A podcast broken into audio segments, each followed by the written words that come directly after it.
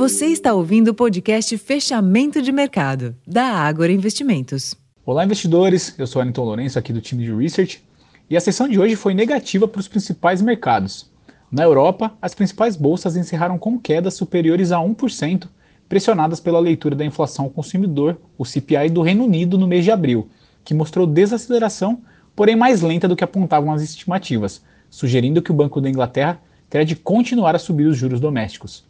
Além disso, o clima de cautela no exterior também refletiu o impasse na negociação entre democratas e republicanos para elevação do teto da dívida nos Estados Unidos.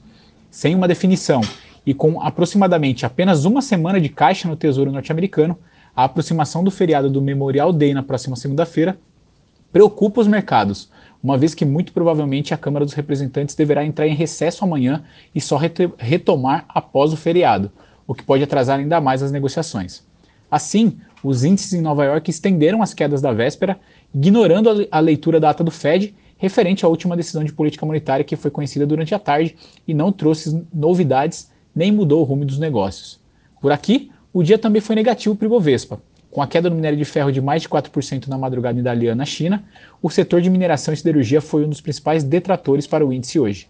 Nem mesmo a alta dos contratos futuros de petróleo, após a queda dos estoques norte-americanos, que empurraram o preço do barril e, consequentemente, Petrobras e os nomes ligados à commodity, foi suficiente para livrar o Ibovespa do movimento de realização.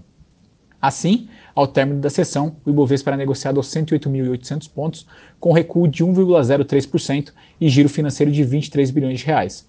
No mercado de câmbio, o dólar depreciou 0,37% frente ao real e encerrou cotado aos R$ 4,95, enquanto que na curva de juros futuros, tanto os vértices curtos quanto os longos se ajustaram para baixo.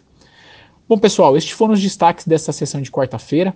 Eu vou ficando por aqui, desejo a todos uma excelente noite e até amanhã.